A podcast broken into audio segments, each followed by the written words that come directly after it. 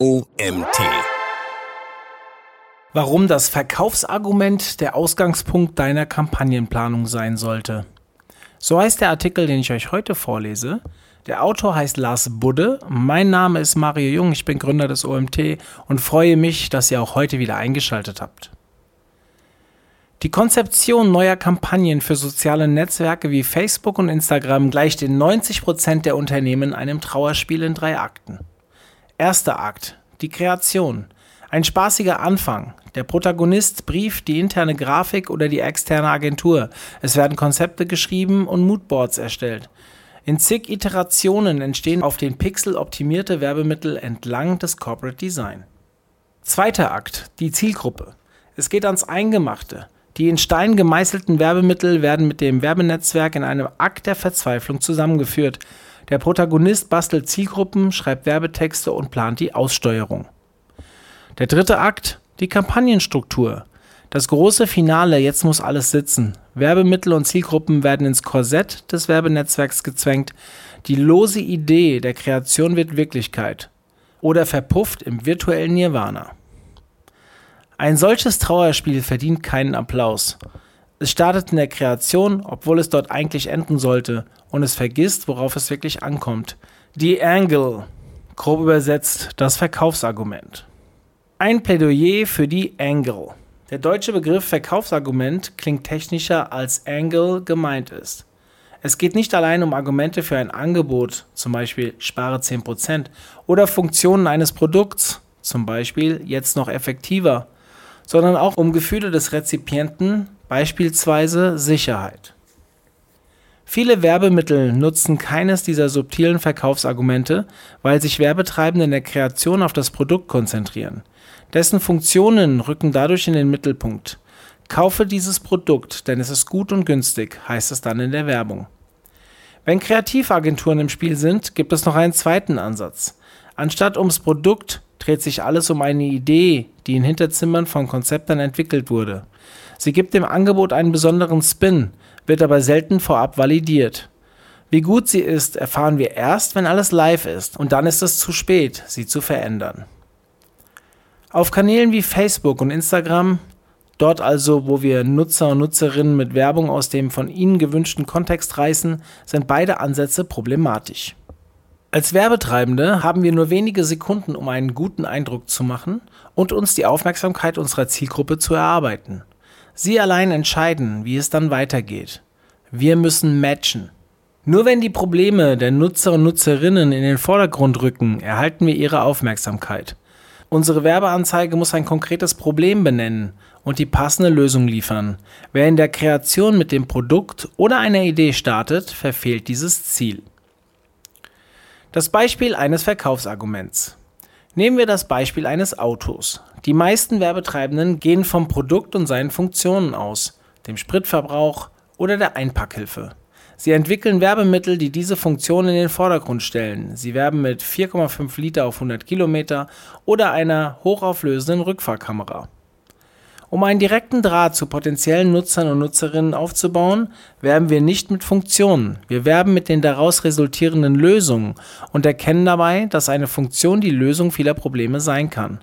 Eine Einpackhilfe verhindert teure Lackschäden und peinliches Rangieren. Welcher Ansatz besser läuft, gilt es zu testen. Anders als bei großen TV-Kampagnen, wo wenige Werbemittel an große Zielgruppen ausgespielt werden, können wir auf Facebook und Instagram unzählige Varianten testen. Sich zu Beginn einer Kampagne nur auf ein Problem und dessen Lösung einzuschießen, ist unnötig. Trump hat es uns vor vier Jahren vorgemacht. Mit den Problemen der Nutzer und Nutzerinnen und unseren Lösungen zu starten, hat darüber hinaus einen zweiten Vorteil. Wenn nicht das Produkt und dessen Funktion im Vordergrund steht, orientiert sich auch das Aussehen des Werbemittels an den Problemen und ihren Lösungen. Dadurch entwickeln wir Werbemittel, die besonders kontrastreich sind und realisieren AB-Tests, die schnell signifikante Resultate zeigen. Angle, Angle, Angle. Angles zu finden ist kein Hexenwerk. Ich persönlich starte den Prozess mit einem offenen Brainstorming und nutze hierbei verschiedene Hilfsmittel. Den Anfang machen grundlegende Fragen zur Marke bzw. dem Produkt. Wofür steht die Marke bzw. das Produkt? Welche Funktionen erfüllt die Marke oder das Produkt? Wie differenziert sich die Marke oder das Produkt? Ergänzend dazu beschäftige ich mich mit potenziellen Zielgruppen. Welche Nutzergruppen kaufen die Marke oder das Produkt? Warum kaufen die Nutzer oder Nutzergruppen die Marke oder das Produkt? Welche Informationen beeinflussen das Kaufverhalten? Welche Informationen beeinflussen das Kaufverhalten? Mithilfe dieser Fragen sammeln wir lose Informationen. Sie schon jetzt zu sortieren, ist dabei nicht mein Anspruch. Psychologie statt Personas. Wer gleich tiefer einsteigen will, entwickelt Personas. Ich persönlich halte mich dahingehend zurück, denn die Struktur einer Persona zwingt mich in Mustern zu denken. Ich aber will so früh im Prozess kreativ bleiben. In meinen Augen deutlich hilfreicher ist Stammtischpsychologie der Kategorie Cashvertising. Das Buch von Drew Eric Goodman argumentiert, dass Kaufentscheidungen primär aus Emotionen resultieren. Um diese Emotionen hervorzurufen, nennt er acht Ziele, die unsere Entscheidungen antreiben. Die acht von Whitman genannten Ziele sind erstens zu überleben und das Leben zu genießen, zweitens die Verfügbarkeit von gutem Essen und Getränken, drittens frei von Angst, Schmerz und Gefahr zu sein, viertens ein sexuell erfülltes Leben haben, fünftens angenehme Lebensumstände haben oder erhalten, sechstens sich mit anderen messen können, siebtens die Angehörigen beschützen, achtens Anerkennung von anderen erhalten. Im Rahmen meines Brainstormings versuche ich aus der Perspektive jedes dieser acht Lebensziele eines oder mehrere Verkaufsargumente für die beworbenen Produkte zu finden. Das erscheint auf den ersten Blick nicht immer sinnvoll. Wie hilft mir ein Waschmittel dabei, mich mit anderen zu messen? Aber es regt zum Nachdenken an. Einen weiteren Ansatz, viele dieser losen Ideen zu sammeln, kommt von den Social Marketing Nerds. Sie nennen ihre Vorgehensweise Value Proposition Hacking und ermitteln Verkaufsargumente durch gezielte Fragen zu vier Themenbereichen: den aktuellen Problemen der Kunden und Kundinnen, also Customer Jobs, den Hürden des Kaufs, Customer Pains, den Resultaten des Kaufs, Customer Gains und den angebotenen Produkten, Products.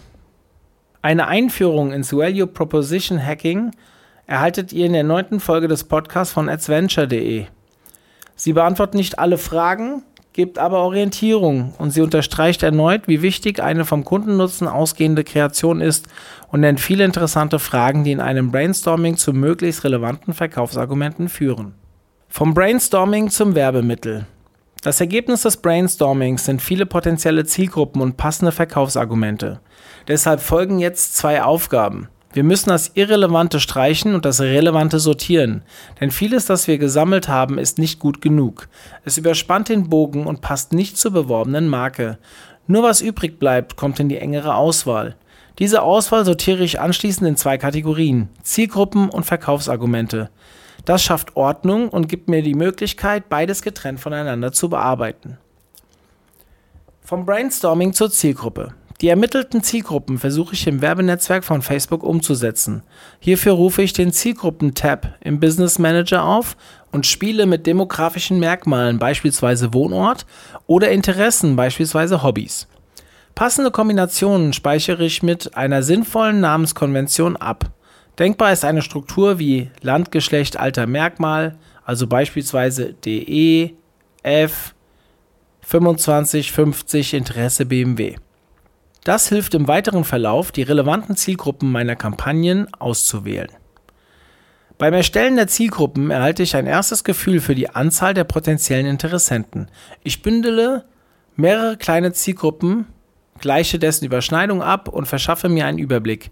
Ich erkenne schnell, in welchen Bereichen viel Potenzial liegt und entscheide, welche Zielgruppen im ersten Anlauf bespielt werden. Indikatoren hierfür sind neben den vorhandenen Interessen auch die Zielgruppengrößen. Sie deuten an, ob eine Zielgruppe den Testlauf wert ist und wie viel Tagesbudget sie verträgt. Vom Brainstorming zum Verkaufsargument. Auch in Hinblick auf die verfügbaren Verkaufsargumente verschaffe ich mir zunächst einen Überblick. Ich schnappe mir Stift und Papier, skizziere für jedes Verkaufsargument erste Ideen passender Werbemittel und stelle mir hierbei unter anderem die folgenden Fragen. Auf welchen Netzwerken, beispielsweise Facebook, spielen wir die Werbemittel aus? Welche Platzierungen, beispielsweise im Feed, kommen in Frage? In welchen Formaten, beispielsweise das 1x1-Format, brauchen wir die Werbemittel? Durch diesen Prozess nähere ich mich schrittweise der Kreation. Ich notiere passende Ideen, kombiniere auf dem Papier das vorhandene Bildmaterial mit möglichen Texten und berücksichtige Funktionen des Werbenetzwerks, die auf das Verkaufsargument einzahlen, beispielsweise Umfragen in Stories. Im Laufe des Prozesses formt sich ein erstes Bild möglicher Werbemittel, das ich anschließend in die Kreation übergebe. Die Übergabe in die Kreation. Wenn der beschriebene Prozess ohne die Mitarbeit der Grafiker oder Grafikerinnen erfolgt, müssen meine losen Gedanken an dieser Stelle in ein gut strukturiertes Briefing übergehen. Zur Umsetzung müssen Grafiker das Gesamtpaket verstehen, vom Verkaufsargument bis hin zum Werbemittel. Die größte Herausforderung ist hierbei, ihnen neben den reinen Informationen auch das Verständnis mitzugeben, das nötig ist, um selbstständig weitere Ideen möglicher Werbemittel zu entwickeln. Diese Herausforderung lösen wir, indem wir Grafiker so früh wie möglich in den Prozess integrieren. Wenn wir ihnen das Prinzip der Angle erklären, sie bereits im Brainstorming mitwirken und selbst Anzeigenideen entwickeln lassen, schaffen wir maximales Verständnis und sparen uns komplexe Briefings. Zudem können neue Anzeigen auch weit über den Prozess hinaus auf Zuruf entstehen, weil ein beidseitiges Verständnis für die relevanten Verkaufsargumente vorliegt. Fazit wenn du dich erstmals dem Thema der Angle näherst, kostet der Prozess vom Brainstorming bis zur Kreation viel Zeit und Aufwand. Eine Routine entwickelt sich erst im Laufe der Zeit, nach Ablauf vieler Durchgänge. Wie genau sie aussieht, hängt von deinen ganzen eigenen Rahmenbedingungen ab. Eine Sache aber haben all diese Varianten gemeinsam. Sie starten mit der Angle und enden in der Kreation, nicht andersherum. Dieser Artikel wurde geschrieben von dem Autor Lars Budde. Lars Budde verhilft Online-Shops mit seinem Team zu mehr Umsatz über Facebook und Instagram. Er verwaltet jährlich siebenstellige Werbebudgets, kennt als Facebook-Marketing-Partner aber auch die technischen Möglichkeiten des Werbenetzwerks. Seine Erfahrung und Expertise teilt er in Workshops und auf Konferenzen. Gemeinsam mit T3N vertreibt er den Guide Erfolgreich Werben auf Facebook und Instagram. Ja, wir sind wieder am Ende angekommen und wenn ihr noch mehr Infos zum Thema Facebook Ads haben wollt, dann schaut doch mal in unsere Themenwelt. Diese findet ihr unter www.omt.de slash Facebook-Ads. In diesem Sinne bin ich raus und freue mich, wenn ihr auch das nächste Mal wieder einschaltet, wenn es heißt, der OMT Magazin Podcast bringt seine nächste Folge. Bis dann, tschüss, euer Mario.